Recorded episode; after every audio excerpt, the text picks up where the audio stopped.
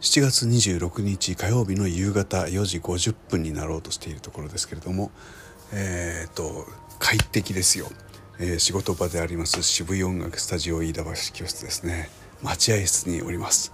えー、待合室におりますってわざわざ宣言するほどですねここにはあまりいないんです。なぜかというと空気も流れなくて暑くて仕方がない日々が続いていたからです、えー、めでたく夕べ、冷房をねひっつけたので今日はまあそんなに暑くない、まあ、今でも雨が上がって大変外が蒸し暑くなっているんですけど、えー、ここ今蒸し暑くないですよ。生まれ変わった 教室でございます、えー、生徒随一募集中。もしかしたら眠れない夜のために私のような無名の弾き語りがあるのではないかと気がついてしまいました。だって聞いても興奮しないんですもん毎晩毎晩では鬱陶しいので週の初めにまとめて更新するというペースにしていきたいと思っています。